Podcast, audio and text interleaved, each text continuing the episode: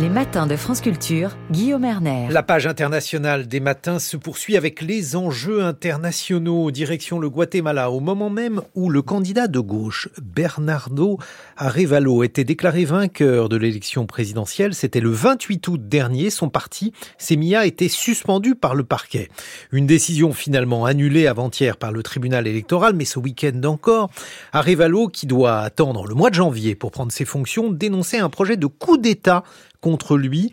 Pourquoi ce candidat, considéré comme un outsider du jeu politique traditionnel au Guatemala, craint-il pour son accession au pouvoir? Bonjour Gaspard Estrada. Bonjour.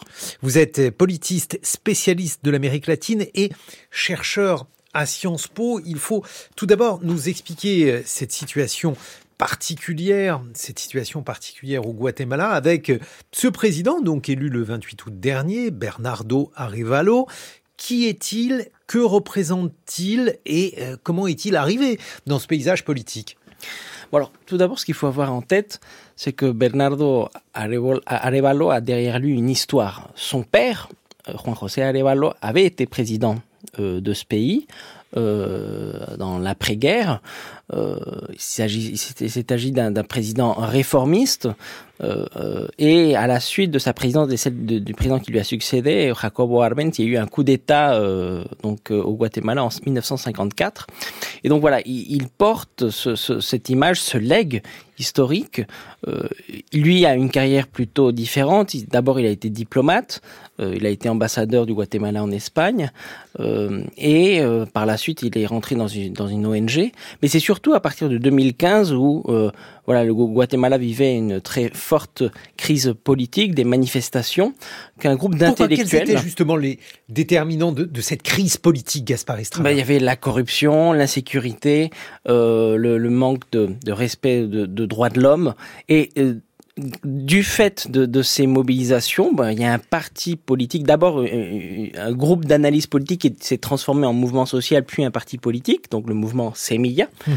euh, et euh, progressivement, voilà, Bernardo Areval a commencé à incarner euh, cette formation euh, politique. Il a été élu en tant que parlementaire euh, en 2020 et c'est euh, à ce moment-là où il a commencé à gagner une stature nationale. Néanmoins, il était perçu comme un outsider. D'ailleurs, durant le premier tour de cette campagne présidentielle, très peu d'observateurs, euh, moi y compris, euh, imaginons que Bernardo serait en mesure d'arriver au, deuxième tour. Oui, parce que juste avant le, premier tour, il y a eu un article dans le journal Le Monde, un article assez éclairant qui expliquait justement que personne ne se risquait à prédire le nom du gagnant, mais qu'en revanche, on était certain que ce serait un gagnant de droite. Qu'est-ce que ça veut dire? Bah, Ça veut dire que voilà, la société euh, guatémaltèque euh, réclame euh, des mesures de court terme justement pour mettre fin à la corruption, à l'insécurité. C'est des sujets qui sont très récurrents la, dans la, la corruption, c'est de gauche? Non, mais mais disons que le discours, le discours euh, ambiant euh, était plutôt anxiogène, avec aussi une progression très forte des euh, candidats qui euh, avaient un discours très axé euh, vis-à-vis des, des, électorats évangéliques et donc avec un discours qui mobilise les questions religieuses.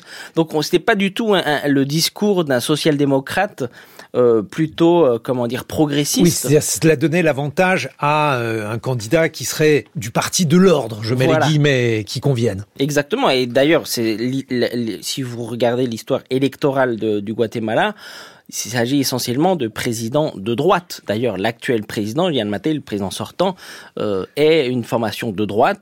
Et donc, de ce point de vue-là, on pouvait s'attendre à ce qu'il y ait une sorte de continuité, malgré le fait qu'il n'y a pas de réélection euh, au Guatemala, que ce discours perdurait. Or, ah, c'est dans ce contexte-là, voilà, qu'Arevalo, donc ce, ce président élu, est arrivé. Et alors là, quelle a été la réaction justement des observateurs, euh, de l'establishment, de la classe politique guatémaltèque? Stupéfaction stupéfaction puisque voilà personne s'attendait à ce que Arevalo ouais. obtienne 15% des voix et donc à, passe au deuxième tour en, en, deuxième position face à une figure de l'establishment Sandra Torres qui a été la première dame du Guatemala euh, durant les années 2000 qui a été trois fois candidate à, à, à la présidence de la République et qui, elle, lors de ce deuxième tour, a, décidé de changer de braquet par rapport à son, son positionnement.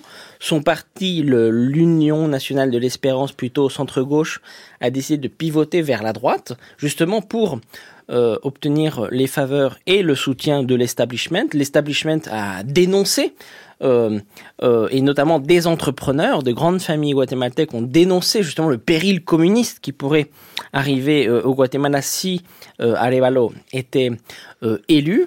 Et surtout, il y a la justice qui et, le parquet qui a agi pour essayer d'empêcher de manière tout à fait concrète et légale euh, la candidature d'Arevalo. Alors concrète et légale, ça veut dire que la justice a le droit de, déclarer qu'un parti est illégal euh, au Guatemala? Alors normalement on dit en démocratie cela serait illégal.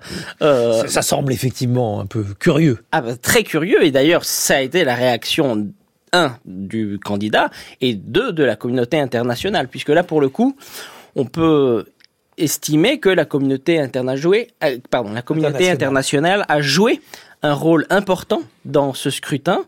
D'abord, les voisins euh, donc d'Amérique centrale, le Mexique, d'autres pays d'Amérique centrale, l'Amérique latine et euh, les États-Unis, mais aussi l'Union mmh. européenne, la France s'est-elle euh, également exprimée. un, pour maintenir la candidature d'Alevalo, pour faire en sorte que le parquet, qui est donc lié au pouvoir exécutif, euh, euh, soit stoppé dans euh, cette velléité, et de garantir la tenue de ce scrutin. Néanmoins, il y a aussi des questions liées à la sécurité du désormais président élu, avec une transition, et vous l'avez mentionné à juste titre, une transition qui est extrêmement longue, puisqu'il a été élu en août et il va être investi en janvier. Mais ça veut dire que la justice, sans aucune base juste, voulait interdire euh, un parti politique. Ça semble quand même euh, extraordinaire, Gaspard Estrada. Oui, c'est extraordinairement risqué pour euh, la démocratie. D'ailleurs, c'est pour cela que cette mobilisation internationale a été si importante dans le cadre de cette élection, puisqu'on voit bien que la volonté de, du parquet est en sous-main de ces euh, élites politiques et économiques était de stopper de fait cette candidature. Le Guatemala est un État fragile, en fait. Absolument. Bon, je, vais résumer euh, ça avec un chiffre. La pression fiscale au Guatemala est de 12% par rapport au PIB. Donc, euh, lorsqu'on compare la moyenne de l'Amérique latine, 21, le Guatemala est le pays où la pression fiscale est la plus faible. Pourquoi? Parce que voilà les élites politiques et économiques font tout pour éviter que cette pression fiscale. Donc un État qui euh, n'a pas les moyens de mener à bien des politiques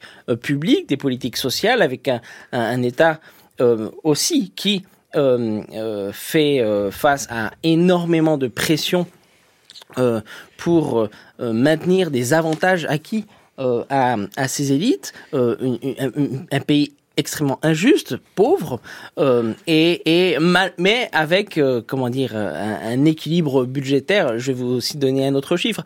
Le, le, ratio entre la dette et le PIB est de uh-huh. moins de 30%, alors qu'un pays qui a tel, tant de besoins aurait besoin justement de, cet argent pour faire des investissements publics et euh, construire des mécanismes de, sécurité sociale, mais malheureusement cela n'existe pas. Cela signifie que les infrastructures sont en mauvais état, qu'il y a énormément de besoins qui aujourd'hui ne sont pas satisfaits. Est-ce qu'on peut imaginer que les choses changent avec euh, Bernardo Arevalo, donc le président élu guatémaltèque? Alors je pense que sur le plan euh, du respect des droits de l'homme, euh, de la lutte contre la corruption, euh, du retour aussi euh, de tout un pan du pouvoir judiciaire qui a été expulsé du pays, notamment parce qu'il y avait une commission qui a été dirigée par les Nations Unies qui voulait lutter contre l'impunité et qui a été expulsée par l'ancien président Jimmy Morales. Eh on peut s'attendre que sur ce plan-là, les choses évoluent. néanmoins, sur la question fiscale, qui est une des, pour moi, une des grandes préoccupations, ce sera très difficile. parce que le parti de Bernardo Arevalo, certes, a obtenu un groupe parlementaire important. Il s'agit de la troisième force politique qui a uh-huh. été élue euh, au, au, Congrès. Néanmoins, il ne s'agit pas du groupe majoritaire. Et donc, de ce point de vue-là, ce serait très difficile de voter ce genre euh, de mesures.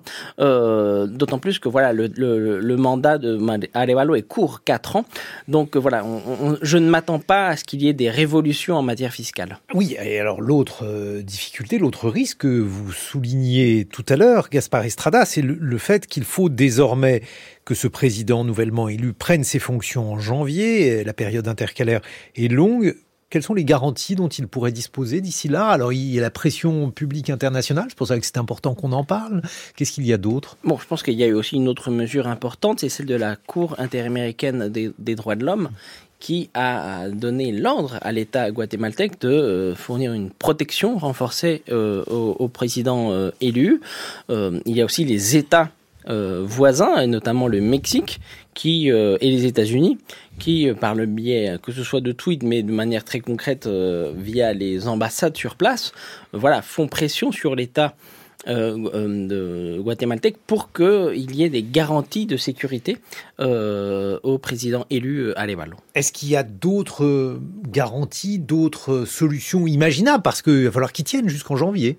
Absolument, il va falloir qu'ils tiennent jusqu'en janvier et il va falloir qu'ils soient très actif pour dénoncer toutes les tentatives euh, de, de, de, voilà de, mise en péril de, de, sa sécurité et il faudra que voilà le monde reste attentif. Merci beaucoup, c'est pour ça que nous avons décidé d'en parler ce matin. Merci Gaspard Estrada. Merci à vous. 6h52 sur France Culture.